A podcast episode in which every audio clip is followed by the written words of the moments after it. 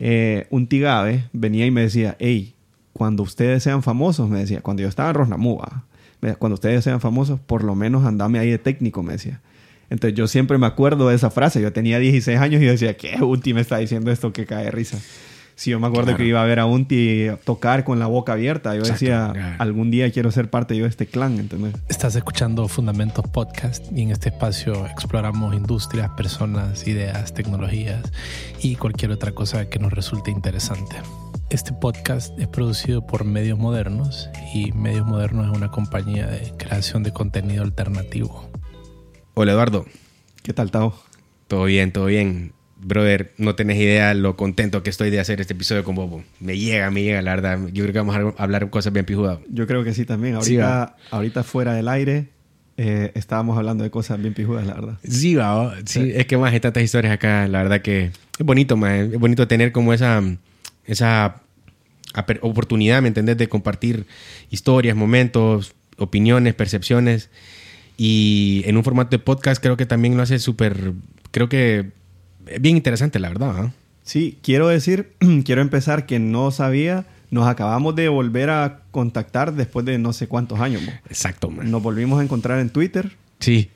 Y yo vi un, un live de Facebook que hiciste con tu papá y, y con otros tres amigos tuyos que a, que a un par de ellos los conozco que estaban hablando de criptomonedas y NFT y todo esto. Y es algo de lo que yo ya días tengo interés de empezar a estudiar, ¿va? O de empezar a ver qué onda con esto. Más, yo Entonces creo lo vi, me gustó un montón. Y bueno, te empecé a... Te di follow en, Twitter y vos como no solo me follow back, sino que me contestaste, hey, qué bueno que nos conectamos de nuevo, que uh, que no sé qué. A huevo. Y no sabía, que, de verdad, no pensé que me ibas a invitar al podcast, pero cuando me dijiste, hey, quiero hacer un episodio de podcast con vos, me súper alegré porque este formato me parece bien interesante también. Sí, para hablar de un montón de cosas que uno no tiene oportunidad de hacerlo en, en otras plataformas. Es correcto, es correcto. No, y la verdad que eh, entrando en tema de lo que, me, que eh, habías iniciado a conversar, eh, NFTs y criptos, la verdad que creo que estás pensando bien. Ahí hay un mundo de oportunidades bastante nuevo. Y bueno, la verdad que vamos a cubrir muchas cosas en, en, este, en este episodio de Fundamentos. Eduardo Mansor, pues mira Eduardo, antes de que iniciemos, yo quiero que sepas de que yo también, puta, te admiro, loco. Sos una persona que, que, que le tengo un, un, estima y un respeto salvaje, ¿me entiendes? Sos una persona que, que me llega a lo que has hecho y, y, nos has representado bien, ¿me entiendes? En, en, mi opinión creo que nos has representado bien y, y me alegra pues que, que, podamos tener este espacio pues va y, y, hablar un poco sobre, sobre la vida, pues me entiendes un poco de las historias de cada uno y, por ahí pues ver qué, qué otras cosas vamos a ir colocando, ¿vale? así que... Y al final compartir, ¿verdad? Que ese es el punto de esto, compartir. Correcto. Y, que la gente que nos escuche, pues, no sé, se puede sentir identificada, puede despertársele algo. No cabal, sé, cabal, cabal. cool este feeling. Sí, sí, sí, sí, 100%, 100%.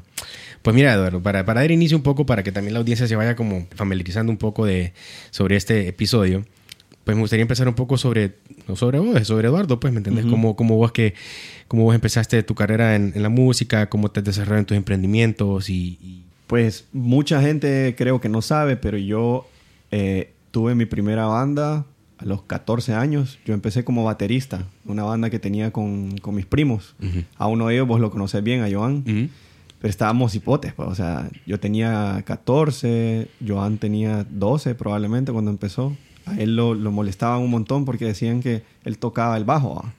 Y el bajo, eh, para el que no sabe qué es un bajo, es, se mira como una guitarra eléctrica, pero no es una guitarra eléctrica.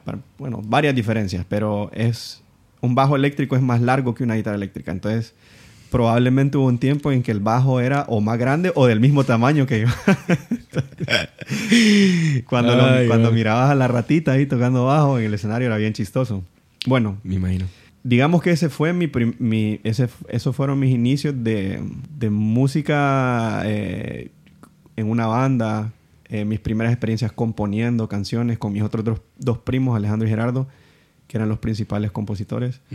Eh, y mis primeras experiencias pues exponiéndome al público, porque con, con ellos fue la primera vez que tocamos en, en bares, en, en, cumpleaños, en fiestas. 14 años, ¿va? 14 años tenía, y lo hicimos como por cinco años, unos cinco, tal vez seis años, ya el, último año ya menos en serio, porque ya este, los dos principales este, estudiaron medicina y antes medicina aquí en San Pedro Sula no estaba completa la carrera, entonces tenías que ir a Tebos a estudiar. Entonces así ya era más difícil porque nos Claro. mirábamos seguido, ensayábamos los fines de semana, Sí. durante la semana también ensayos y todo, entonces así se fue como apagando el, digamos, el interés en la banda. Sí. Eh, yo soñaba con ser músico de- probablemente desde antes que eso. No sé, a mí siempre me encantó la música, pero yo recuerdo los, los primeros dos CDs que me compré, tenía tal vez 12 años, fue Nevermind de, de Nirvana y Neon Ballroom de Silverchair. Los primeros dos que me compré con mi dinero, digamos, con las mesadas que fui Sí. Grunge eh, rock, ahorrando. ¿no? Mero grunge. Qué bien. Y esos dos álbumes eh, definitivamente fueron los que me hicieron a mí decir, hey, yo quiero hacer eso. ya, o sea, yo, yo, yo no sabía cuál Sí. de los tres quería ser. Yo no sabía si quería ser el que iba a cantar y tocar guitarra, tocar bajo y, o el baterista. Pero yo, eso. Entonces, como que eh, afortunadamente a edad temprana pude irlo alimentando con la banda, con mis primos, ¿va? Pero lo que te quiero contar es que cuando Rosnamu ya sabemos que no puede seguir, pues yo sigo queriendo ser músico. Es una idea que he alimentado por tantos años que no la puedo dejar ir así nomás. Sí. Entonces, eh, no te voy a contar toda la historia porque es larga, pero eh, en un bar aquí que se llamaba Klein Bohemia, Eso te iba a comentar yo, pero contamos primero antes. Y ya, ya- yo, yo, yo, ahí me, yo ahí me acuerdo por primera vez haberte visto. Ok. Yo estaba con mi papá, de hecho, esa vez. Ah, man. sí. Sí, Ajá, sí pero ajá. bueno, contá vos. ¿te contá. acuerdas más o menos en qué año fue o no? Mira, maje. Yo lo que me acuerdo en ese momento, loco, es de que esa banda que se armó y en ese momento fue improvisada. Javier Elu que estaba cantando, Ajá. un amigo Tato Padilla estaba tocando la, la guitarra y vos estabas tocando la batería, man. ¿Ah, en? Klein. Así fue, man, sí. Ah, mira. Esa fue la primera vez que los vi. Estaba con mi papá y estaba con unos amigos míos. Y era como que. Klein Bohem. Sí. A ver, Klein Bohem en ese momento era un lugar que reunía un montón de cultura y bastante jóvenes, bastante Mara, iba ahí. Y yo me acuerdo esa vez en lo particular haberte visto, pero después de ahí, pues yo me desconecté. Yo simplemente seguí mi pedo, pero sí me acuerdo, viste, eh, esa Pues parte si del me sí. viste en la batería, qué interesante. Seguramente seguía yo en los años de Rosnamu. Pero, pero en ese lugar, como vos decís, ahí íbamos muchos jóvenes inquietos por, por el arte y por la cultura. Entonces ahí nos encontrábamos los músicos de la ciudad, los músicos aficionados. Ahí se encontraban los, pinto los pintores, los de las Exacto. artes plásticas, eh, poetas, escritores, porque ahí también habían noches en los que podías ir a escuchar recitar poesía o, Cabal, cabal. o uno de los pocos escritores activos en ese momento iba a presentar su libro, qué sé yo. Bueno, en ese bar nos reunimos, nos, nos conocimos básicamente eh, la mitad de la banda de, de lo que fue después Montuca Sound System. Entonces, jugando, parecido a lo que vos viste esa noche, en un jueves de micrófono abierto, me puse a tocar unas canciones de reggae con Carlos Román, que era el, el, el de la percusión. Ajá. Así nos conocimos. Y después dijimos, bueno, volvamos a hacer el siguiente jueves porque la pasamos súper bien. Y después y otra vez el siguiente jueves. Y ya para la cuarta o quinta vez, Eric Moya, que ya era mi amigo, éramos mejores amigos Ujú. de la U y todo, le dije, hey, ¿no quieres rigiar con nosotros? Este, va pues. ¿Qué, ¿De qué hay rigio? ¿De, de guitarra, de bajo? De... Pues lo que ocupamos ahorita es un baterista. Ah, pijudo, pues. Y ese man, ese man también bastante talentoso, Eric. la Bien verdad. Otra talentoso. persona que mis respetos también, la verdad. Pero sí. Y entonces se llegó a tocar esa noche. Probablemente esa misma noche o, o después, otro día, Gary, que, que terminó siendo el bajista, dijo, hey, si me dan rigio en el bajo, pues yo toco bajo. Ah, pues, venite. Y entonces ya, así, bo, suavecito. se- se- después ya fuimos ensayando, ya yo empecé a... em- eh, al principio eran covers de Manu Chao, de, Bob Marley, sí, que en claro. ese tiempo, estamos hablando de 2007, 2008, Cabal. por alguna razón a nadie le había ocurrido tocar reggae aquí, bo. entonces ya era una atracción ir a ver a los majes que, que se ponen chores y chancletas y a veces sombreritos, ir a tocar reggae. Eh, y hasta el nombre de la banda era un, fue un chiste. bo. Una noche nos presentamos como somos Montuca Sound System, nunca serio, y la Mara se cagó de la risa y, y ya después nos dimos a la tarea como, hey, va, hoy sí, pongamos el nombre en serio de la banda. Y llevamos una lista, a saber, de 40 nombres. Y nada sonaba mejor. Nada sonaba mejor que Montuca. La verdad que te voy a decir, para darles crédito, el nombre es, es bien autóctono, ¿me entendés? Es algo que, que es bien pegajoso, pues, realmente. Sí, y de- interesantemente, ah, no me quiero adjudicar cosas, pero interesantemente después de, de Montuca Sound System, empezaron a salir un montón de bandas así con ya con nombres, porque es que antes de eso los nombres eran bien serios, bo, eran como Sí, es verdad. toda la mara se lo tomaba muy en serio. Como bien, bien al arte, bien, bien poético, podría ser bien romántico Ajá. O si no, bien dark también, como Mm.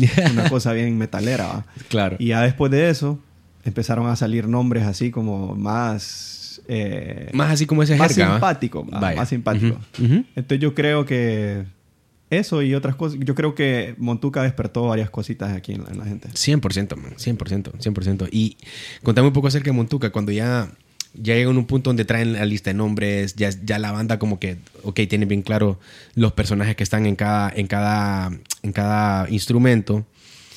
Eh, yo me acuerdo particularmente una fiesta que en aquel tiempo estaba una disco que se llamaba La, La Vela, creo que se llamaba, que estaba aquí Ujú. por la primera.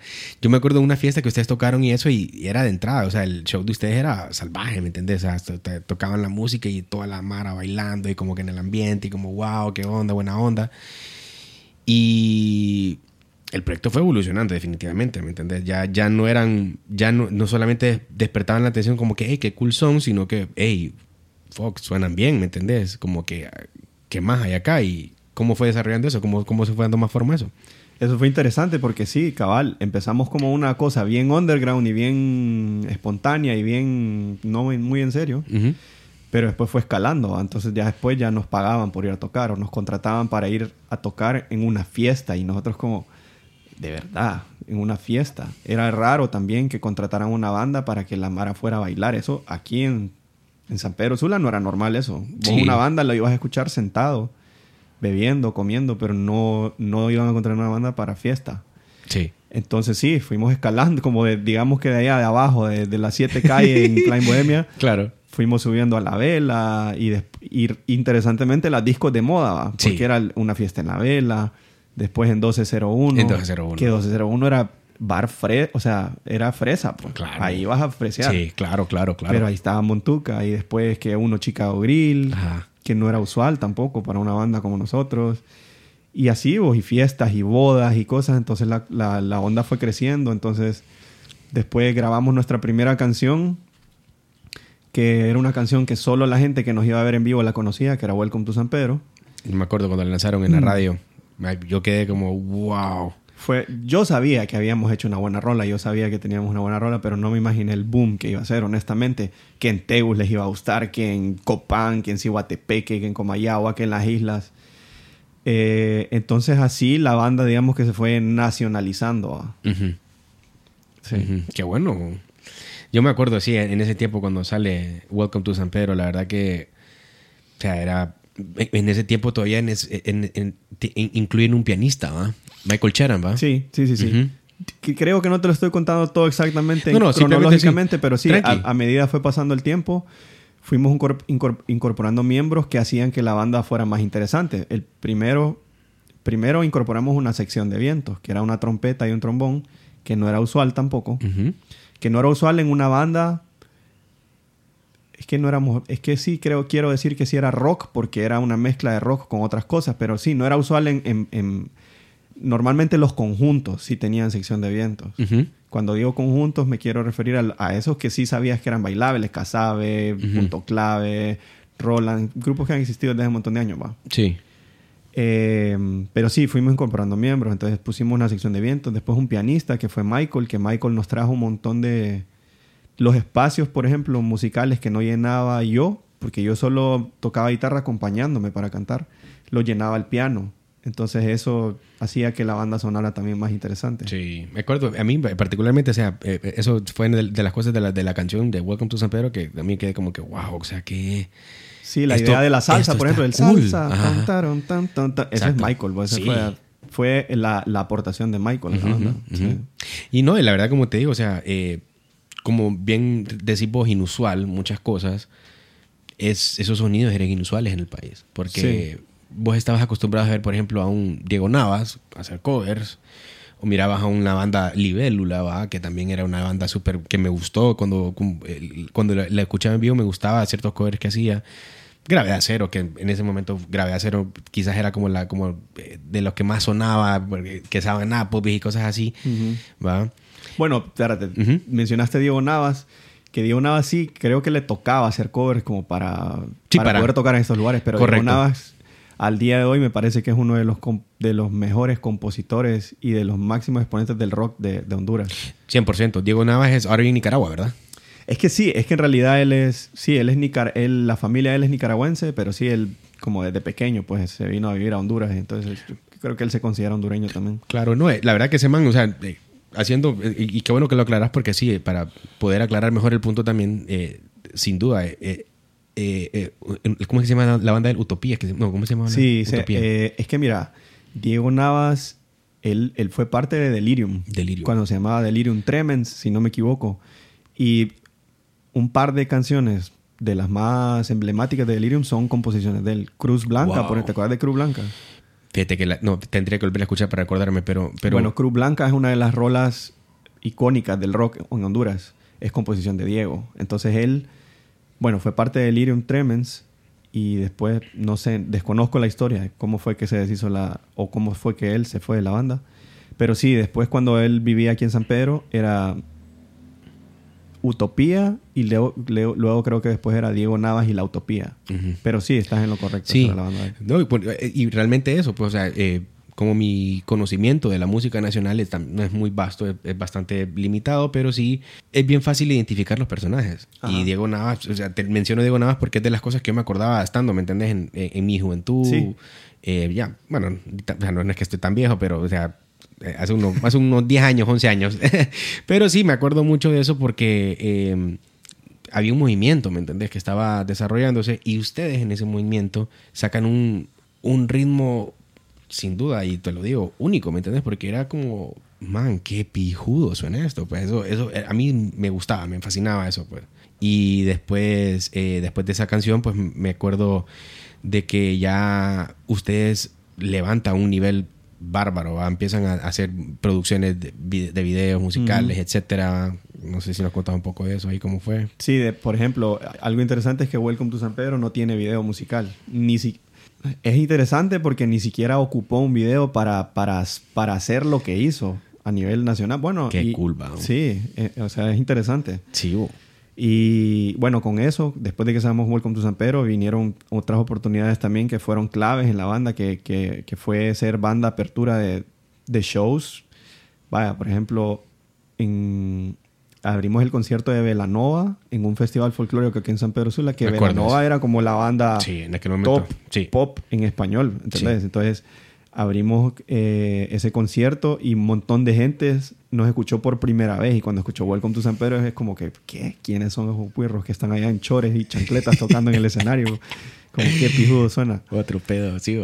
y ah, hubo un par de cosas, un par de conciertos más que abrimos de bandas internacionales que ahorita no recuerdo exactamente, pero sí, o sea, fue bonito que, que la banda fue evolucionando, fue orgánico, pero fue bien rápido también. Sí, sí, sí, eso fue, fue- la verdad que había sin duda, pues verdad, varios personajes en, en la banda donde, y eso es lo complicado de una banda de música, es como saber unificar, por un lado saber entender, ¿verdad? El arte que están haciendo y por otro lado saber alinear deseos, egos, eh, formas de pensar, ¿me entendés? Visiones y que hay una disciplina en eso. Generalmente los artistas traen esa cuestión muy, digamos, como muy, no sé, no, no diría como que eso propia porque no, no, no, me atrevería a decir eso, pero sí es como bien particular donde el artista quiere ser artista, entonces por ende es libre, bohemio, es aquí, es allá.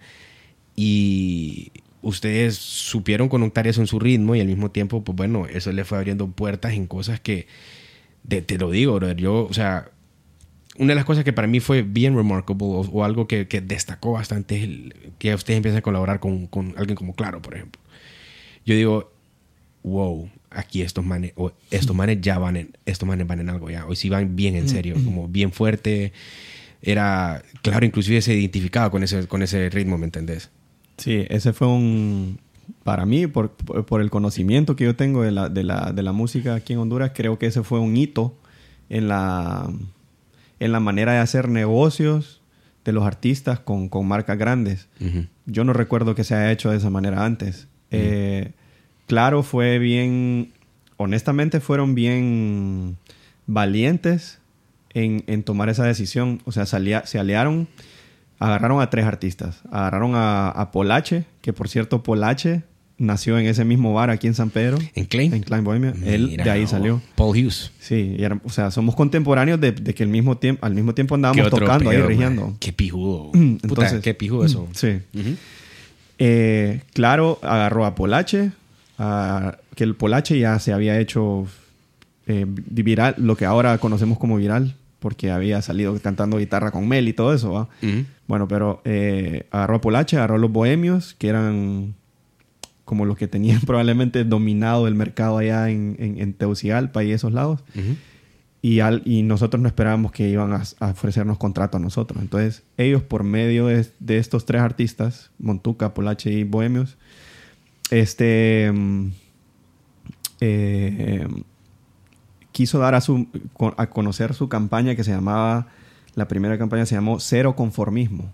Entonces, eh, artísticamente para nosotros fue interesante ser parte de la campaña porque a nosotros nos dieron el brief. Nos reunimos con la agencia de publicidad y nos dicen, miren, la campaña de Claro es, venían agresivos a hacer la competencia, a competencia. Entonces era cero conformismo, que no te conformes, no, cero conformismo involucrada, no te conformes con las tarifas del competidor, no te conformes con, con, con el servicio al cliente del competidor, pero tampoco te conformes con la mentalidad, esto estábamos hablando fuera sí. del aire, no te conformes con la mentalidad que usualmente tenemos los hondureños, que somos, que dicen que somos dejados, que no sabemos poner límites, que no sabemos reclamar Qué importante el tema lo que tomas. de nosotros. Sí. muy Entonces- importante el tema que tocas. Entonces nos brifiaron todo esto y entonces nos dijeron, ahora queremos que hagan un... Yo ni sabía que era jingle en ese entonces, ¿va? No lo entendía que era el término. Queremos que hagan un jingle de 30 segundos, eh, a donde jingle, para los que no saben qué jingle, es un...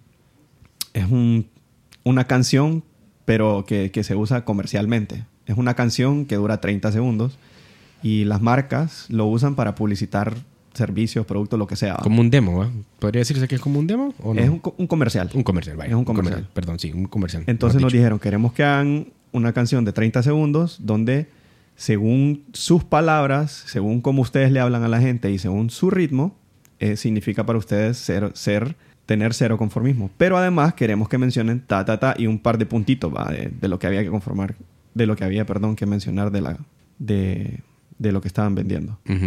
Entonces, creativamente para mí fue bien interesante porque lo hice a mi manera. O sea, lo hice reggae, lo hice... No sé, fue un comercial bonito. Y además incluía una campaña visual bien, bien agresiva. Porque hicimos comercial... Hicimos comercial con una productora salvadoreña que pucha, andaba con todos los juguetes. O sea, eran tan... Fue tan artístico que, que incluso estaban filmando en cinta. Ponele, ya habían cámaras digitales, pero no, el director quería filmar en cinta porque Qué quería cool. que fuera bien así, bien... No se había visto antes, pues. Y luego las vallas en la, en la terminal de buses y en las carreteras y en las calles. Entonces, eso nos hizo todavía pff, estallar más a nivel nacional y probablemente internacional porque nos empezaron a conocer en otros lados, ¿va? Sí, sí, sí, sí. Eh, y, y además que con, concordaba con este con mundial de fútbol ese fue el del 2010, ¿va? 2010 Ujú. ¿Que- ¿a dónde fuimos a ese mundial? Sudáfrica. Sudáfrica entonces en el medio tiempo después de cada partido mirabas a, o sea nos mirabas a nosotros pues. nos mirabas a nosotros cantarte el comercial y Correcto. mirabas a Bohemia. entonces sí eso fue bien grande honestamente Sí, o sea, mira, Aparte de que nos pagaron súper bien. Claro, O sea, claro. era un contrato que yo nunca había visto esa cantidad de dinero. qué fascinante, man. O sea, imagínate de, de- de lo, que, de lo que se puede hacer de, de un... Como un lugar alberga cultura, el talento, lo conecta y convierte lo que convierte, ¿va? Pero sin duda cuando... De que hay una, hay una frase de, mm, de Pink Floyd, de una canción que me gusta mucho, Have, Have a Cigar, Ajá.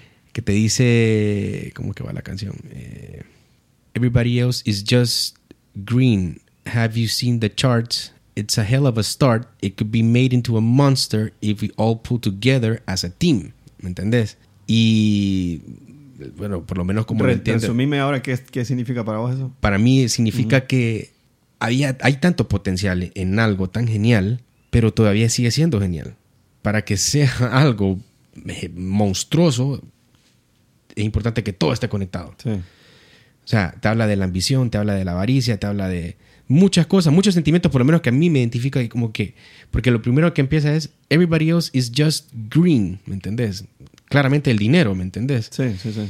Y viste los charts, ¿verdad? O sea, es como, hey, mira dónde llegamos. Ujú, Vergón. Ahora, ¿querés ser más vergón? ujú, Seamos un equipo. Claro. Y esa frase, de hecho, eh, junto con Rodil y con eh, empresas que hemos hecho, eh, nosotros teníamos ese póster. Ah, sí. No- nos identificábamos con eso. O sea, el, el- el objetivo era ser un equipo. Siempre el equipo es importante. Sí. Regardless o sin importar lo que los charts te digan, ¿verdad? lo importante era el propósito del equipo. Imagino que cuando ustedes logran eso, uf, manejar esa onda no ha de haber sido fácil, ¿verdad? Sí, qué interesante que tocaste ese punto porque, porque es algo con lo que al principio de mi carrera solista, Ujú. eso me quitaba el sueño como no tenés idea. Porque yo siempre supe, yo tuve, yo desde pequeño tuve destellos de tener, bah, siempre supe que podía tocar guitarra y podía cantar y todo eso, pero yo siempre tuve destellitos y tuve señales que me iban mandando a la vida que me decían que yo tenía talento para hacer música porque cuando estaba en Rosnamu, para retroceder, yo recuerdo hablando de, de por- de personajes eh, famosos en la música aquí en nuestro medio, un Tigabe, ¿sabes quién es un Tigabe? Claro. Bueno, yo recuerdo sí. que un Tigabe, yo era una rata, yo era 15, 16 años, y que un Tigabe, que es un Tigabe, que es uno de los mejores guitarristas de, De Honduras. Sí. Eh, es un guitarrista exquisito, es un compositor también, que el- la música de él es muy, muy buena, muy bonita. De los creadores de Caos, ¿va? La banda Caos. O, o- o por ahí, o por ahí nace él, ¿no? Estoy seguro, creo que no. No, ok. Es mi papá fue compañero de él, por eso es que. Creo que él no estuvo en caos, pero puede ser que yo me equivoque. Sí, bueno, igual yo tampoco no voy a. Pero él no ha sido maestro de guitarra de cantidad de- de guitarristas aquí. Sí. Eh, un tigabe venía y me decía, hey, cuando ustedes sean famosos, me decía, cuando yo estaba en Rosnamúa, cuando ustedes sean famosos, por lo menos andame ahí de técnico, me decía. Entonces yo siempre me acuerdo de esa frase. Yo tenía 16 años y yo decía, ¿qué? Unti me está diciendo esto que cae de risa. Sí, yo me acuerdo Claro. que iba a ver a Unti tocar con la boca abierta. Yo decía, claro. algún día quiero ser parte yo de este clan, ¿entendés? Cabal. Bueno, eh, y luego con, con Mon- y, y luego con Montuca, obviamente ahí las señales fueron más obvias, ¿va? porque yo miraba que, el, que la Mara de nuestra edad llegaba y que el, a donde llegan chavas siempre es, buena señal. Entonces llegaban las chavas y llegaban a bailar y, y Eso es verdad. siempre llegaban como extranjeras, siempre llegaban como gringas. Bueno, y las rolas empezaron a pegar y todo. Entonces, eh, a lo que quiero llegar es que algo que me quitaba el sueño, cuando ya me estoy adelantando bastante, pero en algún momento la banda se desintegra. Después, si quieres, podemos hablar de eso. Sí. Pero me quitaba el sueño de que yo sabía que el éxito que yo había tenido musicalmente no había sido yo, sino que había sido un equipo. Había sido la suma de esfuerzos. Sí, mi, o yo pude haber compuesto una canción, pero si, si Gary, Carlos, Eric, Michael y los otros chavos no hubieran tocado en esa canción, probablemente no hubiera sido lo que fue, ¿me entendés? Y el show y el... Y lo que atraía, el magnetismo que tenía la banda para que nos fueras a ver en vivo y todo, yo sabía que era porque no, no, me iban a ver a mí, iban a ver lo que nosotros hacíamos en el escenario, la química que había. Las cada quien era un personaje, pues. O sea, había gente que probablemente me iba a ver a mí, pero otra gente iba a mí, que me llega es Gary, a mí el que me llega a ir a ver es Carlos, cómo le mete feeling a la percusión. Entonces, sí, el equipo es demasiado importante. Demasiado, demasiado importante. Sí. y- pero. Es todo, probablemente. Eh, eh, de acuerdo con vos. Entonces, eh, hay un libro que te habla de eso también, se llama Group Genius, que te habla, por ejemplo, fíjate que ese libro es bien pijudo porque Group Genius. sí, te habla sobre mm, cómo, cómo, cómo vos conectás equipos. Y fíjate que me acuerdo que muchos de, esos, eh, muchos de los ejemplos era cómo se crea una banda musical, qué implica una banda musical, ¿me Ajá. entiendes? Porque es una cosa, o sea, es un milagro, ¿me entiendes? Hacer música, Hmm. si por sí solo. Imagínate hacerlo con personas, ¿va? Es, fuck, es una onda única, es, Sí, es- impresionante, la verdad que... Cuando me decís eso, yo Sí. ahora lo entiendo, pero Sí. en realidad sí. Sí, I- igual, increíble. i- igual, igual yo también hasta ese punto, lo- hay muchas cosas que en la vida hoy entiendo que son un milagro, ¿me entiendes? El hecho de que estamos acá hablando es un milagro, eso así, así lo tomo. Pero a lo que voy es, man, llegan a ese punto y claro, eso te absorbe, man. Te absorbe, ¿me entiendes? O sea, te absorbe en el sentido de que, wow, estos somos nosotros ahora, ¿me entendés? tenemos que manejar de cierta forma. Sí, tenemos que hacer cierta, tenemos que comportarnos de cierta forma. Y no sé, me imagino que, porque yo he tenido la oportunidad de conocer a algunas de las personas también por aparte y eso, y sí, platicaba con ellos y, y, pues interpretaba un poco lo que cada, lo que cada quien pensaba y eso. Y mi cabeza no, no paraba de, de pensar como que, man, o sea, qué difícil haber sido estar como en ese ambiente porque querés, imagino que querés llegar a cosas, pero tal vez las partes no estaban ahí, no estaban sumadas todas, ¿me entendés? Era como que lo hacía, uno lo hacía por un propósito, lo hacía otro por propósito, pero llegaste a esto, man, llegaste en mule billboard, ¿me entendés? Cómo te mantienes en equipo. Em, Y ahí en la parte, Sí. podemos- mira, hay cosas que tal vez no, no, no es necesario hablarlas, pero tal vez si puedes contar algunas, algunos detalles de tu versión sobre lo que pasó después de ahí, de- Sí. de- porque, porque para mí creo que llegan, llegan a ese tope y después, ¡pum!, Sí. empieza como una caída y es como imparable, parece, pues, va. Pero no sé si ahí me Bueno, decís vos. entonces te voy a contar definitivamente que yo lo que puedo es contarte mi versión de las, Sí, de las cosas. ¿va? Correcto. Entonces, sí, yo creo que Montuca llega a un punto en el que estamos... ¿Qué, qué viene después de esto? Estamos súper arriba. Para los que no me ven ahorita, estoy con la mano levantada. para arriba. Estamos arriba y entonces, eh, como vos decís, afortunadamente los años que estuvimos activos, que fueron poquitos, fueron cuatro o cinco, nunca hubo problemas de ego. Este, había algo bien bonito en la banda que Michael todavía me lo menciona, que él ahora lo ha, lo ha traducido, traducido es la palabra correcta. Bueno, O- era ahora, lo, era ahora lo, la traduce, lo implementa en, en, En su en donde trabaja, en su vida. Él vive en Nashville ahora y trabaja con Nissan, creo, algo así. Pero él dice que de nosotros aprendió el cariño que nos teníamos y las palabras de... O sea, nosotros nunca no, no éramos una banda... No, sí, hacíamos bullying porque éramos amigos, va. Pero éramos una banda donde siempre nos... Incluso para hablarnos nos decíamos papi. Es, es una, es una palabra bien suavecita para tratar a alguien. Hey, Cabal. papi, ¿cómo estás, papi? Vaya. Como- Sí, sí, sí, sí. sí. eh, es una manera bien amigable como bien amigable. approach. Sí. Y siempre nos comunicábamos de esa manera, como, hey, ¿te sentís bien? ¿Cómo te sentiste en el toque? Que no sé qué. Entonces, afortunadamente, cuando estuvimos activos, eh, no tuvimos ese tipo de problemas. A donde sí hubo problemas es a donde vos decís como tal vez las aspiraciones de cada quien. ¿va? Entonces, por eso te conté que yo la semilla de ser artista, yo la tuve de chiquito y le había invertido tantos años que yo no podía pensar en otra cosa. ¿va? Cabal. Esa era mi aspiración. Yo no quería hacer otra cosa que no fuera montuca, digamos, en ese tiempo.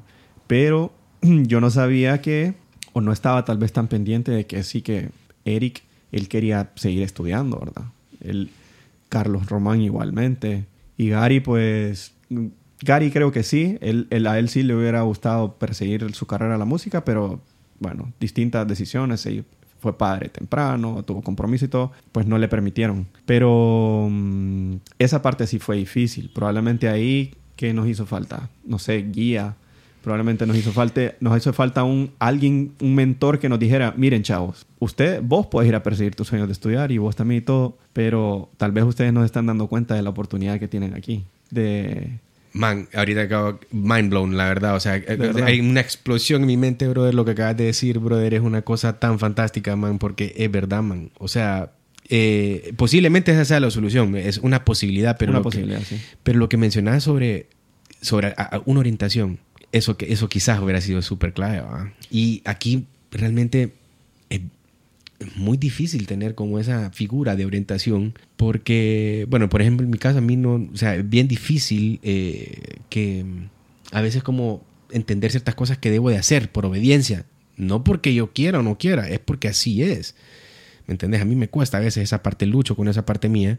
Y cuando vos lo mencionas ahorita, es como que, brother, es cierto. Que, o sea, pareciera tan cierto eso. Pero en el momento no lo estás viendo porque estás tanto en tu rollo, ¿ah? Y yo intentaba, te sigo contando mi versión de las cosas. Sí, yo sí. intentaba ser el, el- el director, digamos, de, de, esa, de esta empresa, de esta orquesta. Yo me acuerdo que yo hasta preparé un par de presentaciones que no les presenté, porque no tuve chance de presentárselas, de por qué tenemos que hacer lo siguiente que tenemos que hacer. Y presentaciones PowerPoint, ¿no? Con estrategia y toda la cosa, ¿me entiendes? Yo intentaba ujú, hacer yo intentaba hacer de manager. Y bueno, incluso cuando había que negociar con la banda, era conmigo que negociaba, ¿me entendés? Yo decía, bueno, tenemos tal, tantos compromisos en este mes, entonces ocupamos ensayar estos y estos y estos días, y, y además ocupamos seguir grabando, entonces vamos a agarrar un budget presupuesto, vamos a dar un presupuesto para poder ir al estudio y todo.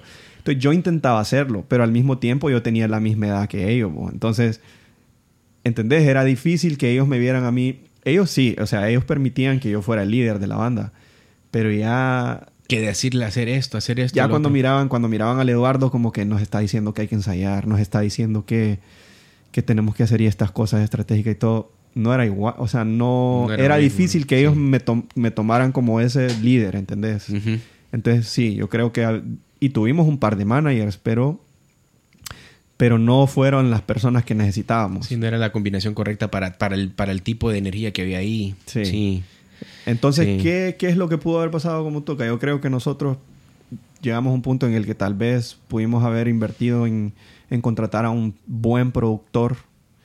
En ese tiempo aquí en Honduras no habían muy buenos, ahora sí los hay, pero en ese tiempo no habían muy buenos productores, entonces probablemente ah, tuvimos que haber contratado a un productor de fuera, quizás ir a grabar fuera. Cabal. Eh, mejorar, el, valga la redundancia, pero el nivel de producción buscar empezar a tocar, hacer alianzas en Guate, qué sé yo, Costa Rica, el saber, ir creciendo así poco a poco. Eso es probablemente lo Haber salido de la, de la, de la tierra que lo vio nacer. Esa, fíjate que a veces, y, hablando del emprendimiento, eso me pasó a mí también en el emprendimiento. Fíjate que cuando nosotros empezamos la empresa, que básicamente es el punto donde ustedes están booming, nosotros estamos empezando una empresa con, con unos amigos y nosotros nos estancamos cinco años en Honduras porque queríamos, queríamos ganar el mercado de Honduras se estancaron, decís, porque se, se quedaron como, como en el mismo punto por cinco años o qué?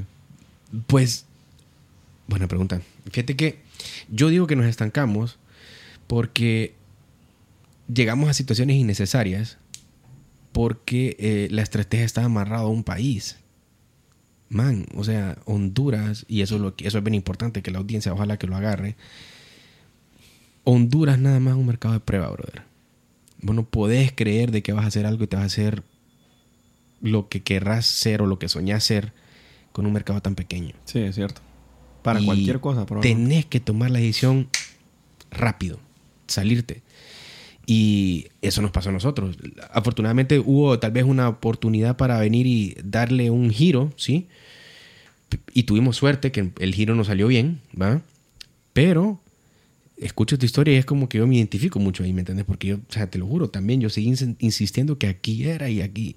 Eh, te, hablo de mi versión también, porque yo solo puedo hablar de mi versión, así como solo. No, nos, me enfrasqué tanto en que, que, teníamos que ganar acá que afuera estaba realmente donde nos pueden reconocer mejor, ¿me entendés? Y es la verdad. ¿Y tuviste chance de, de, de, de reconducir la situación? Se pudo, se pudo. Fíjate que en el caso de nosotros, eh, somos líderes. Esta es con la empresa de, mensajes de texto. Sí, sí, sí. Somos líderes, somos líderes, como, las personalidades que estábamos cuando las creamos, somos líderes. Y es muy difícil cuando tenés una empresa llena de líderes. es importante también tomar el rol de ser seguidor a veces. Sí, totalmente. A mí era que me costó eso. Pero hoy ya lo entiendo, ¿me entendés? Hasta hoy lo entiendo, pero... Y qué bueno que lo entendí en un punto, porque, o sea, si no, si no mi vida hubiera sido miserable, ¿me entiendes? Si no hubiera entendido de que, ok, tengo que, eh, tengo que estar consciente que en esta situación yo tengo que ser seguidor y no puedo ser líder. Y a veces eso pasa también en, en, situaciones, ¿me entiendes? Hay que tener bastante madurez para reconocer eso. Sí, humildad y esas cosas, ¿me entiendes? Yo, ah, hay un más súper, o sea, mi naturaleza es bien impulsiva, bien prepotente, bien bien soberbia al momento de dirigirme. No conozco a ese tabo yo.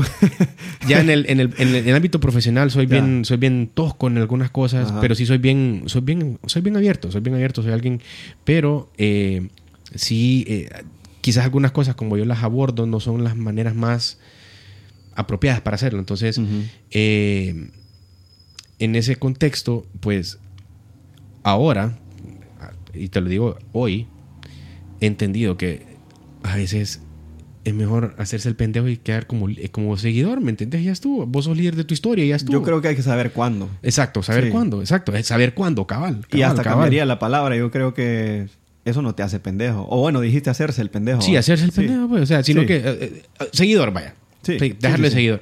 Pero sí, te compartí este, este fragmento porque me identifico tanto con vos en ese sentido. O sea, yo creo que estabas pensando correctamente. Ahorita lo estás pensando correctamente Y son cosas que, que nos queda de lección para compartir a la audiencia, porque tal vez van a ver chavos que van a escuchar esto y van a, van a inmediatamente van a, hey, no, pero si estos manes dijeron esto, ¿entendés? Sí.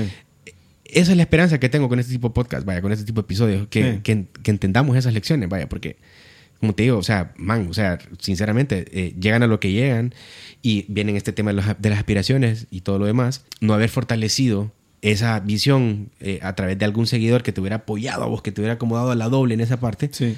pues es, el hubiera no existe, pero quizás tal vez la historia fuera otra historia, ¿va? Pero eh, es lo que es, ¿sí? Y lo que, lo que disectamos de esto, o lo que estamos como extrayendo de toda esta conversación, es precisamente eso, vaya que si vos estás haciendo lo que acá en Honduras, perfecto, hacelo en Honduras, pero entendé que tenés que salir rápido de aquí para poder realmente tener un feedback de un mercado más grande, ¿entendés? Y yo sé que estás diciendo rápido, pero yo no sé si yo no sé si es rápido, pero que por lo menos, ¿sabes qué diría yo? Que reconozcas cuando ya estás listo para es que tal vez nunca estás listo, pero que reconozcas cuando ya te estancaste o cuando ya puedes ir a probar a otros lugares, a otros ni- mercados. ah, sí, tener ese nivel de conciencia, sí, perfecto. Sí, porque- gracias por la, sí, perfecto. sí. Por- porque si no, bueno, te va a pasar eso, te vas a estancar, te vas a frustrar y entonces empieza todo a caer. Entonces volviendo a Montuca, Sí. ya empezaba a decaer la banda, entonces ahí sí decidí yo, miren, antes de que esto se caiga y se caiga feo, mejor digamos hasta aquí llegó. Y fue, sí, creo que en el 2011, 2012 decidimos como que, bueno, y hicimos la carta. En ese tiempo solo había Facebook, ¿va? Entonces pusimos una carta, nos despedimos de los fans y todo. Ni dijimos si íbamos a volver ni nada, solo hasta aquí llegó, ¿va? Porque es feo ver, bueno, para mí era, a mí me destrozaba emocionalmente y psicológicamente ver mi proyecto al que le había invertido los últimos cinco años de mi vida, que hasta había dejado un buen trabajo, ¿entendés? Por dedicarme solo a eso, que, o sea, se fuera a la nada. Y de ahí decidí, Wow. a la- en, en el 2012 decidí hacerme solista y, y bueno, la, lo bueno de esto es que ya, este, digamos, yo tenía ya un- credibilidad, tenía una Ujú, plataforma. Correcto, sí, sí, sí, sí, sí. Digamos, no todos los seguidores de Montuca empezaron a seguir a Eduardo Mansor automáticamente, pero, pero a mí ya me daba cierta confianza. Sí. Entonces, y lo del equipo, me, o sea, yo siempre lo tuve claro porque me acuerdo que cuando empecé, o sea, no empecé solo, o sea, vine y me agarré a los mejores músicos que para mí eran los mejores músicos en ese momento, que prácticamente era una banda que se llamaba Que tocaban jazz y tocaban funk y todo. O sea, para mí eran calidad de músicos. Entonces yo vine, hey, estos músicos son lo que yo ocupo. Y Jazzid se venía desintegrando en ese entonces. Entonces, eh, sí, me lo llevé y entonces ellos, me- ellos eran mi banda, ¿entendés? O sea, el nombre era Eduardo Mansor, pero vos cuando ibas a ver a Eduardo Mansor, Viraba. ibas a ver una calidad de show. Cabal. Porque yo siempre supe el- lo que significa el trabajo en equipo y hasta el día de hoy va. Claro. Ahora que grabo, tengo probablemente el mejor productor que puedo tener aquí, probablemente en Honduras, Juan Pablo Ordóñez. Me, me voy donde el mejor He escuchado productor. excelentes referencias del Bo. Es, buenísimo. De hecho, él nos ayudó a montar algunas... Bueno, esas cosas, estas cosas para lo del sonido y eso, yo creo que él Ah, fue el que ok. nos ayudó. Sí, sí, sí. Sí, es genial. bo. Y además Sí. que tiene... No, no solo es un músico talentosísimo, sino que tiene preparación. bo. Eh, Sí. Ha estudiado eso en serio. Fíjate que he escuchado... eh, eh, recientemente escuché el proyecto que tiene en Spotify que es con, con, con guitarra acústica. Man, una cosa Uy. fantástica. brother. Exquisito. Fuck. Qué bárbaro. Juan Pablo, por ejemplo, eh, con ese con, con- Vaya, con eso, él debería sí, sí. irse a tocar a otro lado. Eso, Man, eso e- e- ese disco, él no lo tiene que tocar acá. Porque Maje, hay- ¿verdad? sí, no. Man, fíjate que eso, realmente, man. O sea, ese man, eso te iba a preguntar yo. ¿Vos crees que ese man ya estaba listo para salir? Yo creo que sí. Toda la vida. Man, que lo que era. o- Pero fíjate que, qué bueno que tú en Pero, mira, pero, pero, gusta. pero Juan. Pablo, él tiene varias facetas. Tiene la faceta de, de músico, que es este. Sí. Bueno, el músico, digamos, el músico solista, que es lo que escuchas en Spotify. Pero él además es músico sesionista que te graba en estudios para cualquiera. Él puede grabar para cualquiera. El músico en vivo que toca, ha tocado conmigo, ha tocado con Chia, ha tocado con... Entonces él realmente, yo, él está aquí en Honduras por decisión propia, yo estoy seguro de eso. Pero que si él, que, que ya tiempo está listo para salir y para irse a otro lado, total, totalmente. Más que claro, ¿ah? Sí. Brother, qué, qué- qué excelente ha estado este tema. Fíjate que me gusta mucho porque eh, considero que aquí estamos sacando quizás como varias lecciones que ambos hemos aprendido en, en diferentes contextos.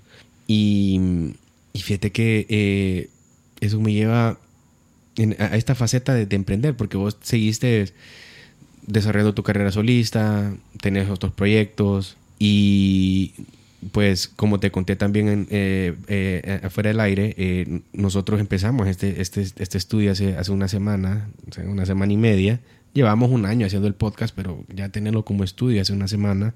Y, y sí, fíjate que como estas conversaciones te permiten a vos como, como buscar plasmar nuevas ideas dentro de, dentro de tu concepto y ver cómo lo, lo, lo, potencias. Pues vos, tenés algún proceso para desarrollar tus, tus emprendimientos, tu proyecto. Vos, vos, seguís alguna línea o, o, sos alguien que te deja, te deja llevar como por tu instinto, pensamiento. ¿Cómo, cómo te, te describirías eso? Nunca me habían preguntado eso, pero si quiero hacer memoria, eh, cualquier proyecto eh, que yo quiera emprender, lo primerito es que me tiene que emocionar, va. Tiene que ser una cuestión que no solo me emocione hoy, sino que me duerma hoy y mañana me despierte y mañana me sigue emocionando y después, y después de ese día siga pensando en eso y me siga emocionando, porque si no, soy una persona que se aburre fácilmente. Entonces, digamos que no espero, pero sí, si yo, si yo veo que es, una, que es un proyecto que lo ando y que lo ando y que, y que tengo varios días de estar pensando en él, entonces digo, ok, me emociona lo suficiente como para estar emocionado un par de días con esto. Entonces, lo que yo hago es me compro un libro acerca de lo que estoy eh, pensando o empiezo a ver ahora YouTube. O sea, yo soy fan, me puedo pasar noches enteras y en vela viendo videos de YouTube acerca de temas de mi interés. Entonces empiezo investigando en videos de YouTube todo o me compro un par de libros como por ejemplo este yo tengo una inversión en bienes raíces yo hice un eh, no sé si he contado esto antes pero eh, yo en el de 2012 a 2017, algo así, este, estuve solista. Y llegó un punto en el que yo me estanqué y dije, mucha, me está bien, estoy estancado ahorita musicalmente, pero no me quiero estancar profesionalmente, quiero probar algo nuevo. Entonces yo tengo mi carrera de mercadólogo, entonces nunca... Mercadólogo también yo casi que. Ah, ok nunca había trabajado, había trabajado antes para una compañía aquí, para cervecería hondureña. Entonces yo vi cómo se hacía mercadeo a grandes niveles, me gustó. Eso fue antes de Montuca. Pero nunca había trabajado una, en una agencia de publicidad, que para mí yo siempre lo idealicé. Para mí era como trabajar en una agencia de publicidad debe ser lo más creativo del mundo y ahí puedo ir a desarrollar toda mi vida. Después me di cuenta que no es así, va. Pero bueno, pero quise probarlo. Entonces me fui a trabajar a esta agencia de publicidad entonces dije, voy, aquí voy a matar dos pájaros de un tiro. Voy a hacer, eh, eh, voy a experimentar trabajar en publicidad, que siempre lo he querido hacer. Y además voy a, eh, voy a tener un trabajo estable a donde me dé credibilidad para ir a sacar un préstamo a un banco. Entonces fui a sacar, mientras estuve ahí, este, tramité un préstamo del banco para poder hacer una inversión en bienes raíces que ya, había, ya, había, ya me había leído libros sobre eso. Bueno, para el que quiera saber, si quiere saber qué leí, el primerito libro que leí fue Padre Rico, Padre Pobre, Robert Kiyosaki, que es para los que para cualquiera que emprende, creo que ese es un uno de los primeros. Mucha gente sigue eso, sí, claro. Bueno, 100%. pero después de, bueno, y para aprender sobre invertir en el dinero, y el, Sí, para invertir lo importante que es el las finanzas personales. Bueno, pero leí ese y leí como 10 más, o sea, ahí los tengo en mi librería. Entonces, leyendo los libros de Kiyosaki y viendo unas cosas más en internet, eh, agarré valor de hacer esa primera inversión en bienes raíces. Entonces construí unos townhouses. A mi hermana le gustó el diseño que hicimos con un arquitecto y todo. Entonces se asoció conmigo y ahora tenemos un complejito. Y bueno, es, esa, es, ese es uno de mis emprendimientos. Qué excelente, man. Oye, me mira, ve. Eh, fíjate que nosotros, eh, nuestro segundo episodio de, de, Fundamentos es acerca de los libros. Porque tal cual como vos lo mencionas, nosotros igual, cualquier cosa que hacemos es nuestra preparación es leer libros. En mi experiencia yo he leído que unos, tal vez unos 350, 400 libros de aquí en los últimos 10 años, desde 2010 hasta acá, me he leído esos libros. Sí. Súper bueno. Es como, sí, como unos 11, 12 libros, no, un poquito más, como unos 20 libros al año más o menos. Bastante. Y, y la verdad que comparto con vos, es importante educarte, vos. importantísimo. Eh, nunca puedes dejar de aprender. Ahora, ahora que tenés YouTube, que comparto con vos, YouTube me sirve muchísimo para muchas cosas que estoy aprendiendo. El aprendizaje es mucho más accesible, más fácil. Eso es sin duda. creo que también muchos de los emprendedores que van en potencia tienen que entender eso, pues que, o sea, es importante leer esas cosas y el leer te sirve a vos para tener tu propio criterio, enriquecer tu vocabulario, etcétera. Pero también los videos te sirven a vos para poder agarrar ciertas ideas como que, hey, man, ahí estaba siempre. Eso es lo que había pensado yo antes.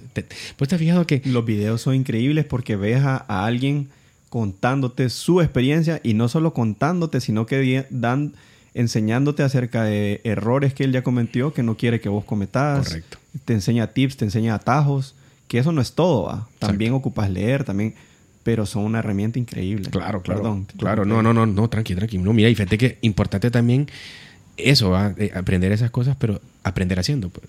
O sea, mira, no, hay, no, hay manera, no hay manera que vos vas a aprender si no haces las cosas. Y entre más rápido te salís de esa zona de confort para empezar a hacer, mejor, vas mejor te vas a sentir vos con tu iniciativa. Y otra cosa bien importante, y siempre alimentando este, este deseo de que la gente también cree cosas. Mira, yo creo que algo valioso para poder, para poder entender lo bonito de la vida es que cuando te dedicas a eso y te va muy bien en eso, pues tenés el tiempo que querrás para lo que querrás. Por eso es que me gusta, por eso es que me gusta la idea de, de emprender, porque por emprender bueno, antes, yo no sé, yo creo que esa palabra es, es, reciente, pero antes se le conocía como, antes ya los emprendedores es que eran empresarios. Empresarios. Bueno, pero eh, em, emprender es bonito porque te da independencia, te da independencia, bueno, financiera por un rato, si te va bien, va. Correcto. Por un lado, pero yo creo que la, bueno, sí, lo, yo creo que lo, lo, por lo menos para mí lo más valioso que hay en la vida es el tiempo. Bueno, una de las cosas más valiosas. Es, de la moneda, sí, claro, es, es, el, es el, eh, sí, es el activo que nunca para, ¿me entendés? Bueno, activo, correcto. Pero poder tener tiempo para hacer las cosas que a vos, para que vos puedas tener tiempo para estar haciendo este podcast conmigo, que yo tenga tiempo para que no tengo que estarle pidiendo permiso a un jefe o a nadie para poder venir a hacer esto con vos. Fuck that shit, es invaluable, sí. Fuck that shit,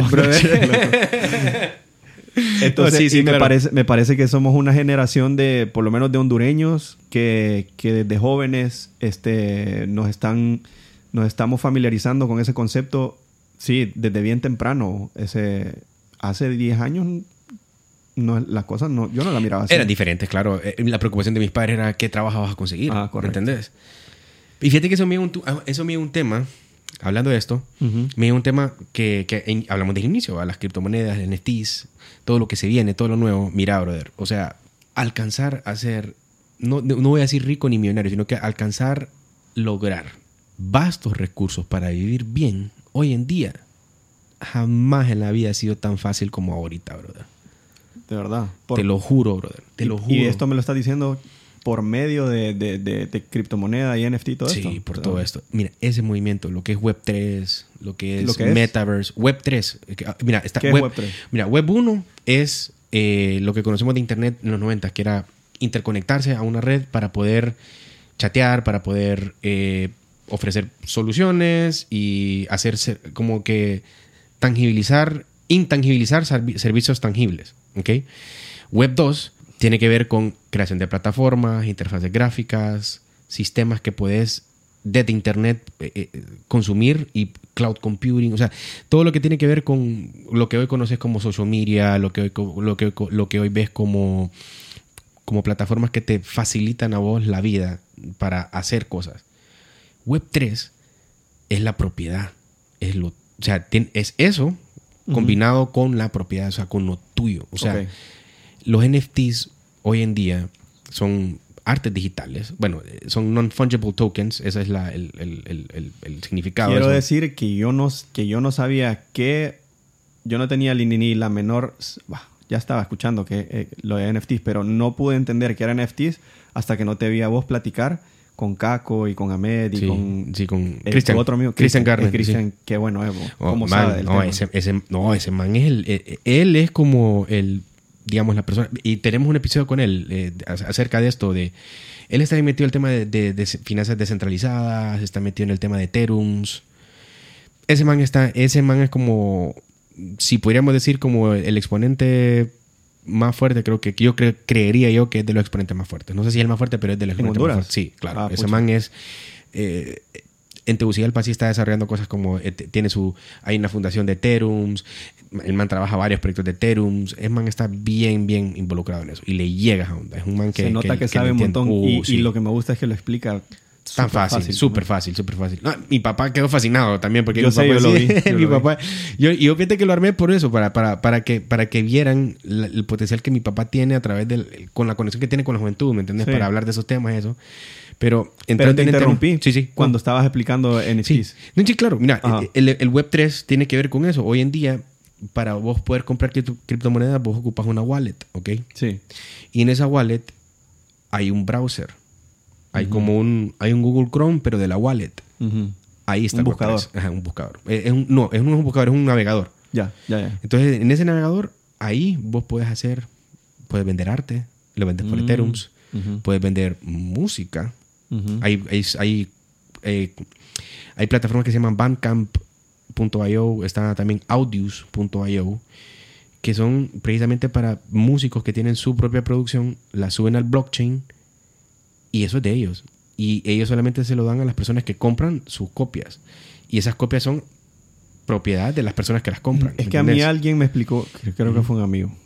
No sé si fue en este, no sé si fue en este episodio que vi de ustedes o fue una conversación más allá que tuve con un amigo, Carlos Carvajal, que él es programador y le llegan estos temas. Se Ujú. quiere meter en el tema de esto porque no todavía no sabe mucho. Brother, esta onda es el futuro. Pero digo, o sea, para hacerte millonario, La manera en como él me explicó NFT es, eh, ok, vos, eh, ah sí, él fue, fue Carlos. Eh, Vas a hacer un álbum, entonces le ofreces a tus fans que, mm, que inviertan en el álbum.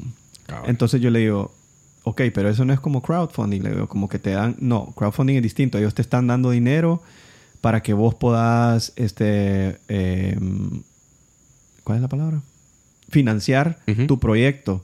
Y a cambio de eso les ofreces un regalito, una no sé qué. No, en NFT se vuelven inversionistas. Entonces ellos te dicen, eh, invertí en la grabación de mi álbum y lo que haya de, de ganancias de, este, de la venta de las canciones de este álbum, de, la, de derechos, qué sé yo, eh, a vos te toca un porcentaje de esas ventas. Así me explicó, así me quiso explicar más o menos cómo funciona el NFT en este caso. Es que mira, es una, ajá, es una manera. Vos, vos invertís, vaya, por ejemplo, yo, yo tengo, yo tengo mis artes, yo compré un par de artes, ¿va? Yo le compro la colección de artes a quien lanzó la colección de artes, ¿ok? Pero, si viene alguien más y le gusta mi arte, yo puedo vender ese arte. Y ese arte, o sea, ese arte que yo compré lo puedo vender, Sí, puedo ganar también y lo Sí. puedo vender al precio que yo quiera porque es mío. sí. Lo que no estoy seguro si en la transacción hay un... Eso sí no, no, no te sabría confirmar, pero lo, o sea, la lógica es que el, el- el creador de la colección de artes, por ejemplo, Él no deja de ganar. él gana porque Él él, él- sigue- él te- él tiene una colección que vos querés. Sí. Vos le compras. Vos como comprador podés revender eso Sí, y lo sí, puedes vender al precio que querás. Y Pero siempre él ganás. sigue ganando también. Todo- es que él ya ganó. Él ya ganó porque vos le compraste a él, ¿ok? Sí, sí, sí.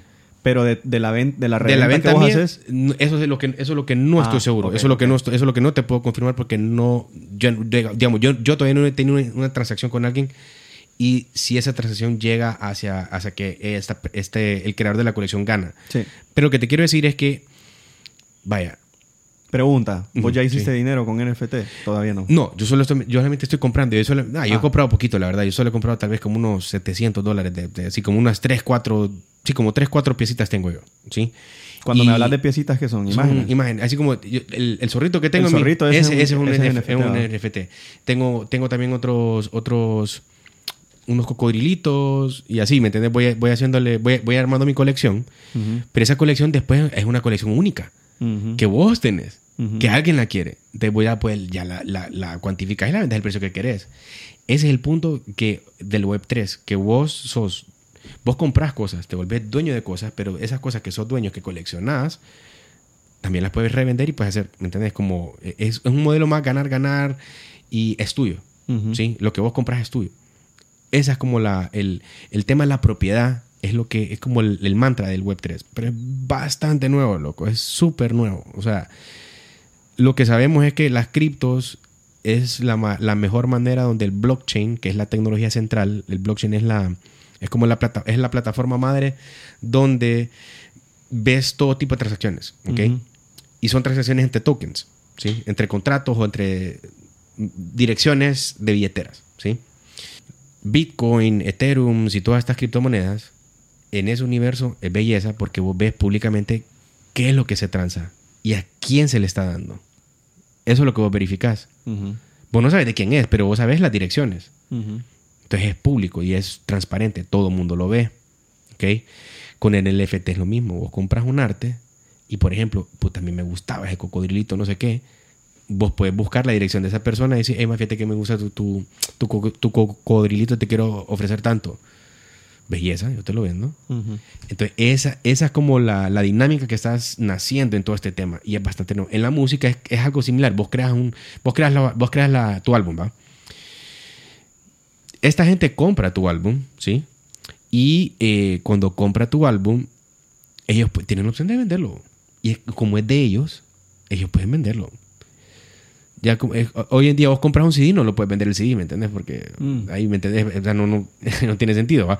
Pero eh, el hecho es ese, pues, de que hacia ahí va el futuro. Entonces, por ejemplo, Mark Zuckerberg, puta, ayer estaba escuchando, te vamos a dar el video, una entrevista de Gary Vaynerchuk, que ese man es como de los más... Gary V. Ajá, Gary V, es más de los más heavy en NFTs, es más, tiene un pijo de NFTs. Hace una entrevista con Mark Zuckerberg. Y Mark Zuckerberg está con Meta ahora, ¿va? Mira, loco, la verdad que los más están locos. Los más están pensando unas cosas sobadas. Y te voy a explicar por qué. Porque el más decía, Mark Zuckerberg hablaba de lo siguiente. Mira, el problema que yo veo hoy en día, dice, es de que nosotros creamos una plataforma para que vos interactúes en tu celular, pero tu celular es muy chiquito. O sea, en tu celular no. O sea, ya, ya se logró lo que había que lograr. En el metaverso, vos podés llevar el chat que tenés en realidad con la persona la puedes llevar a una Matrix, a una, vos la puedes llevar a un mundo virtual donde conoces a la persona, ¿me entendés? Qué loco. Más, vos, vos, vos, ¿qué puta está pasando acá? ¿Me entendés? ¿Qué, qué pedo esto, más? ¿me Te puedes ver con él, con esa persona ah, en el metaverso. Exactamente, más. Sí, ¿Me entendés? este más quiere llevar la experiencia social a través de su Oculus y todo su sistema de meta, quiere llevar el mundo hacia un mundo donde quiere incrementar esa experiencia social que ya creó en el celular. ¿Qué opinión personal tenés acerca Man, es donde es peligroso. Man, o sea, no sé, loco, esa mierda, o sea, no sé, o mira, yo veo a mi hermanita, por ejemplo,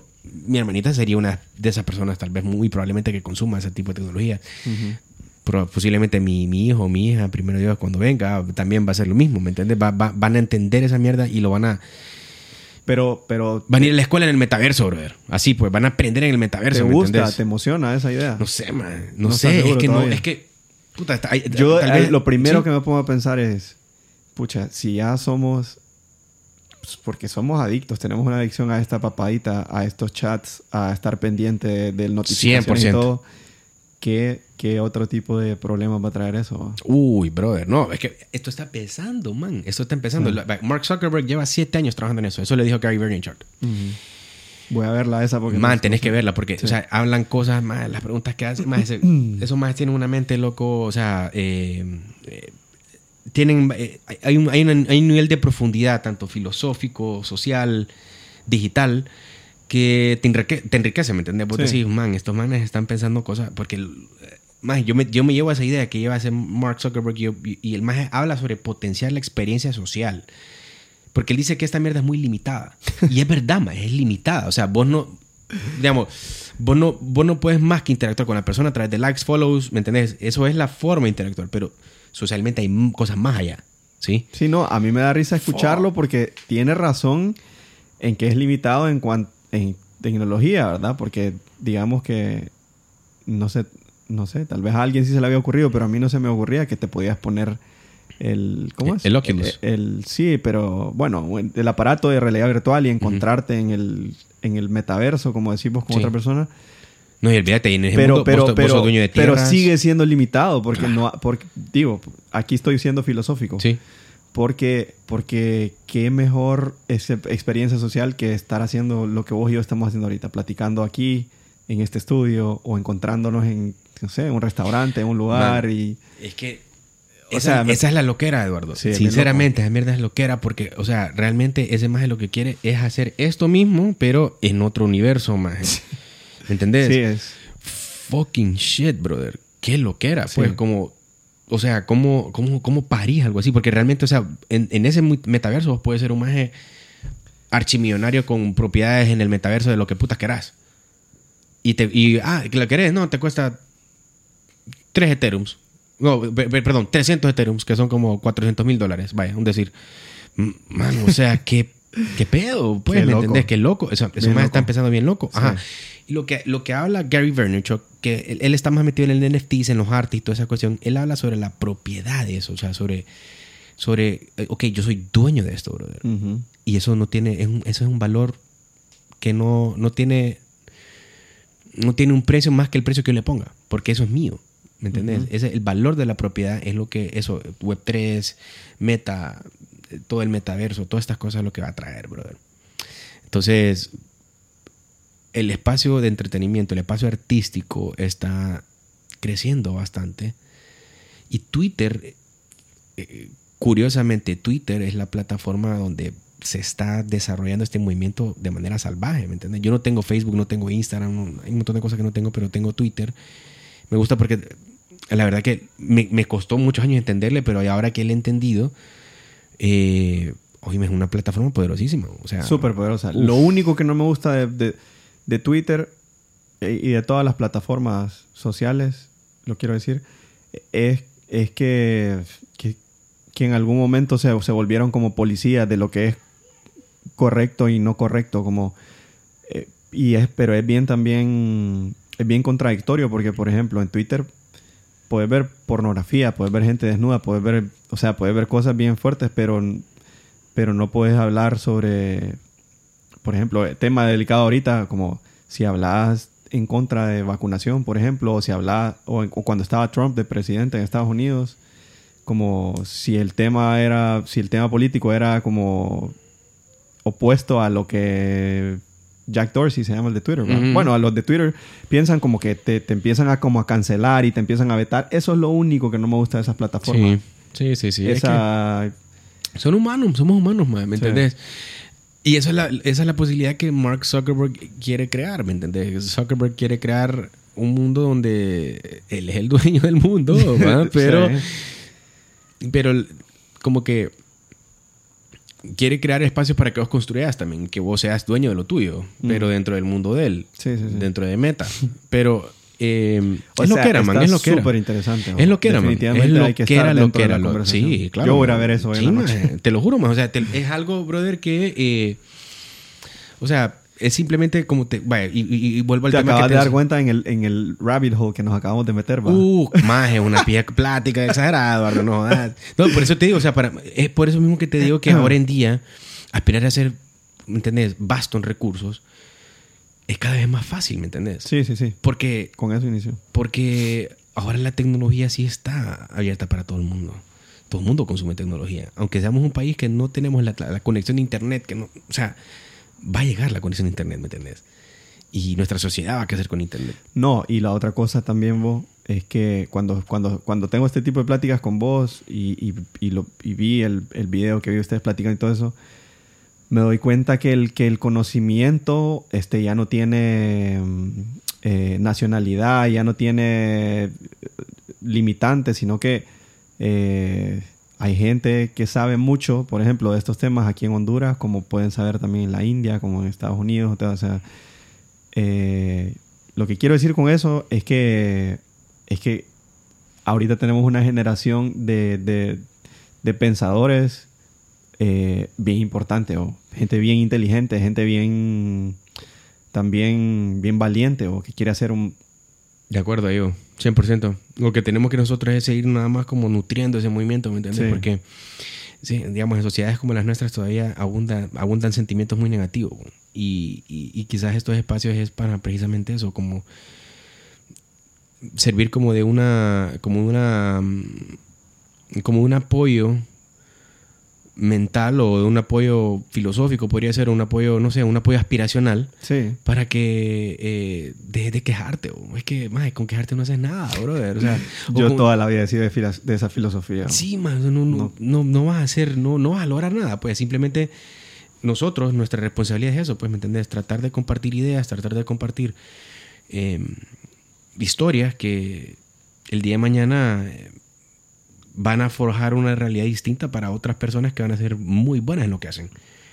Y no, no es que estamos buscando el crédito por eso, brother, sino que estamos hablando Claro. porque somos amigos, man, y, y hay una admiración mutua y, y, y eso es lo que da valor a la conversación, ¿me entendés? Pero, pero el día de mañana eh, estas cosas, estas ideas van a quedar ahí plasmadas to- para toda la vida y, y es eso, nosotros tenemos ese llamado, esa responsabilidad a, unirnos, a, a- a compartir estas cosas y, y hacer, tener No, la posibilidad de hacer cosas mejores. Pues. compartir esa mentalidad de, de- de seguir abriendo la mente, ¿va? Lo que decíamos, leer, ver videos de YouTube, conversar de este tipo de cosas, este, todo eso hace que te, que se te abra la mente. ¿va?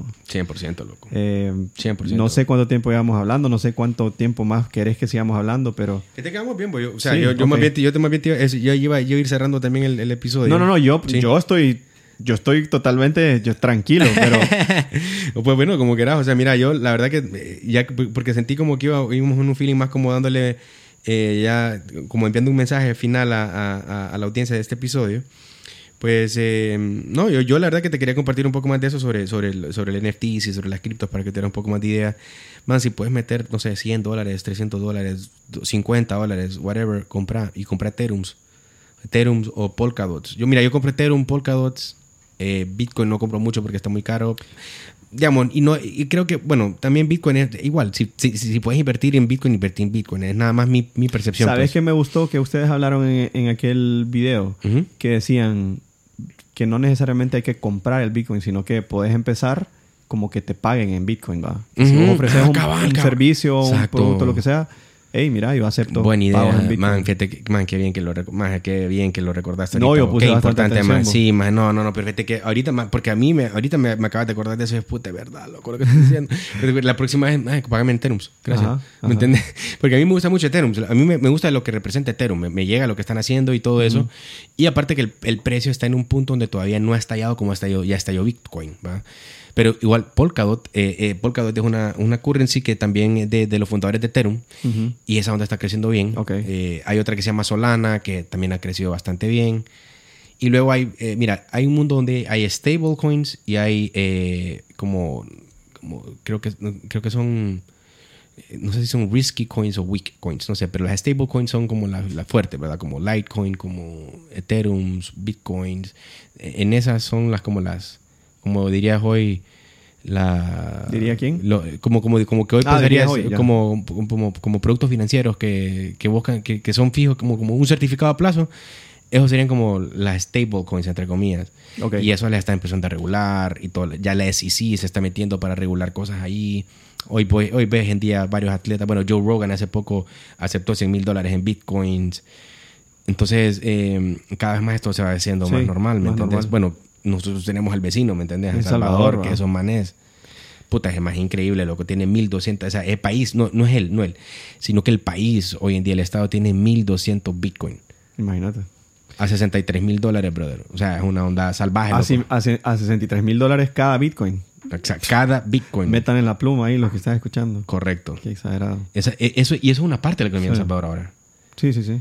O sea, ¿por qué no estar metido ahí, me entiendes? Sí, buena visión ahí, va. Uy, sí. O sea, claro. O sea, lo bueno de esta conversación es que un montón de cosas que me estás contando ahorita para mí son nuevas. Pero Claro. lo que me llega a esto es que yo, como curioso que soy, yo me voy a investigar. Bueno, y porque me interesa el tema, yo me voy a investigarlo. Me voy a ver videos, me voy a ver. Y para el que nos está escuchando, y, y tal vez, porque yo creo que te- escuchar a dos personas hablando de cosas que tal vez no, no conocen puede ser frustrante, como "Pues, me perdieron, ya no sé de qué están hablando. Pero que nada más les sirva para que vayan a buscar, vayan a interesarse, vayan, o sea, yo estoy siendo sincero ahorita y le estoy diciendo a Tavo que yo de esto no sé nada, pero quedo con la curiosidad y quiero ir a investigar más. Y así es como, porque creo que todo esto surgió de la pregunta que vos me decías, ¿cuál era mi proceso para meterme en un proyecto, lo que sea? Y es eso. Primero tengo que ver si me emociona y después si me emociona, entonces lo sigo investigando. Exacto, exacto. No, mira, y, la verdad que se ocupa más adeptos a, a personas que quieran eh, participar en esto, porque lo que, lo que le da valor a esto es la, con- la construcción o la contribución que haces a partir de tu participación. Sí. Yo ahorita solo estoy participando y estoy comprando NFTs, esa es mi contribución ahorita.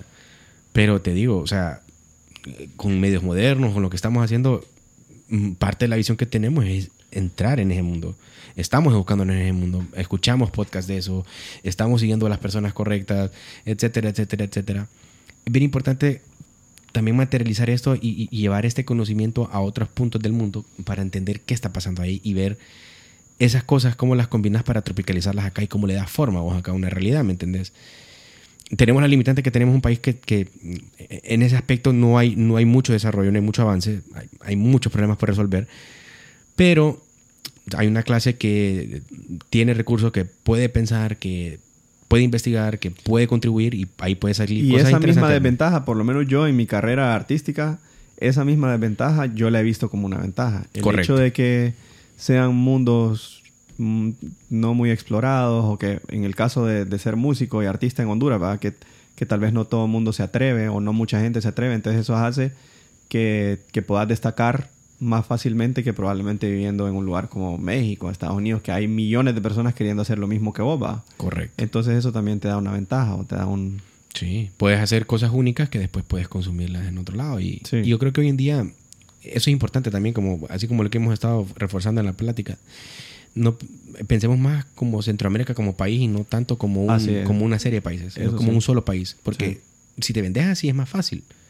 Eh, es más atractivo también. Y si quieres, bueno, estás hablando de Centroamérica, pero si quieres el mundo, o si lo que haces es contenido, no sé, no, no, tengo un ejemplo que dar, pero sí, o sea, eh, si, si, lo que haces es contenido, o sea, tenés un canal de YouTube, en YouTube te puede ver cualquier persona, pues. Cabal. Si sos cantante y tenés súper buena voz y, y, lo que querés es que te escuchen, ¿por qué vas a hacer contenido solo para Honduras? Hacerlo para todo el mundo, va. Exacto. Bueno, a saber esa gente de YouTube cómo va a ser ahorita con eso Web 3. Yo creo que van a meterse ahí y van a tener que cambiar muchas cosas del modelo de negocio de ellos para, para que también eh, eh tenemos la plataforma natural para que muchos artistas y muchas, muchas personalidades que quieren eh, tener la oportunidad de generar ingresos diferentes es, a través del Web 3 y todo eso, a saber cómo YouTube se va a adaptar a eso, pero el futuro que se viene para eso es fascinante. Vaya, yo sigo al esposo de, Serena Williams, Alexis Ohanian, que es el fundador de Reddit Ah, sí. Ese man, en Twitter, ese man dice, o sea, ese man no se cansa de decir, miren, compas, ahorita esta cuestión está como cuando el Internet, antes de que fundáramos Reddit, está bien loco, está empezando apenas. Y entonces te aconseja que como que te... empiezas, a entender qué puedes hacer vos ahí, ¿me entendés? Y eso, eso trae una revolución más grande, porque antes las revoluciones así las mirabas más en países que tenían acceso a eso.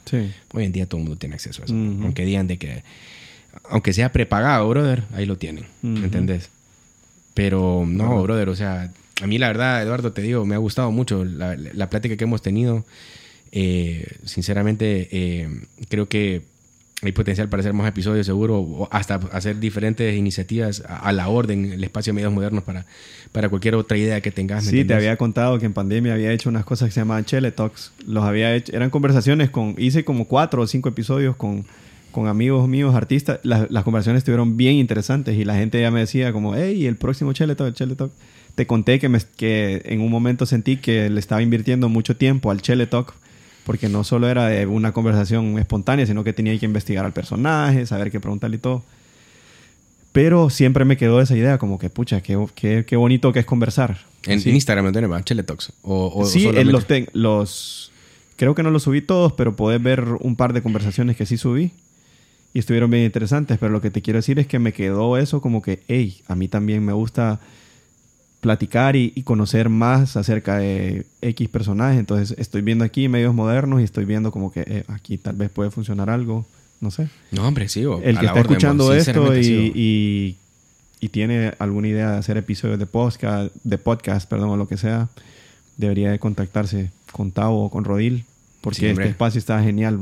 Hombre, gracias, gracias, de verdad, eh, a la orden, Eduardo. Y, y bueno, eh, de mi lado, pues cerrar este episodio nada más agradeciéndote, hermano. De verdad que, eh, como, te, como, te, como te, he dicho en Twitter y bueno, como te lo dije aquí cuando iniciamos, pues me entendés, yo estaba, quería hacer un episodio porque creo que vale la pena tener estas conversaciones, ¿me entiendes? Y, que la gente también escuche los diferentes puntos de vista y, y no solamente en este podcast, sino que todos los que están haciendo contenido, porque hay gente talentosísima haciendo contenido y, y pues nada, yo pues reiterarte mi agradecimiento y, y, pues, eh, pues animarte a que sigas haciendo cosas pijudas y ojalá que en este tema del cripto pues podamos hacer algo juntos. Sí, fíjate, estaría interesante. Eh, no, gracias. Gracias también por tener el, el, espacio. O sea, estas conversaciones. Yo no sé de nadie más que esté haciendo estas conversaciones aquí. Por lo menos, yo no sé, no sé. te, lo juro. Yo sí. ¿Sabes a quién? No voy a decir a quién, pero a, a un personaje famoso aquí del, del, medio. Cuando hace como tres años yo le dije, hey, vos sos la persona perfecta para que hagas una onda tipo Joe Rogan. ¿Sabes quién es Joe Rogan? No, más nunca lo he visto. Al final no sé si lo vio no sé si, a saber, si no le importó, pero este tipo de contenido es bien importante. Sí, es bien importante. Este formato definitivamente te abre la cabeza. Sí, qué bueno que existe. No, me alegra, me alegra, de verdad. Muy agradecido, Eduardo, por, por esta oportunidad y esta, esta conversación. Y, y bueno, chicos, chicas, audiencia, muchas gracias por seguirnos en Fundamentos Podcast. Estamos en Spotify, Apple Podcast, Google Podcast.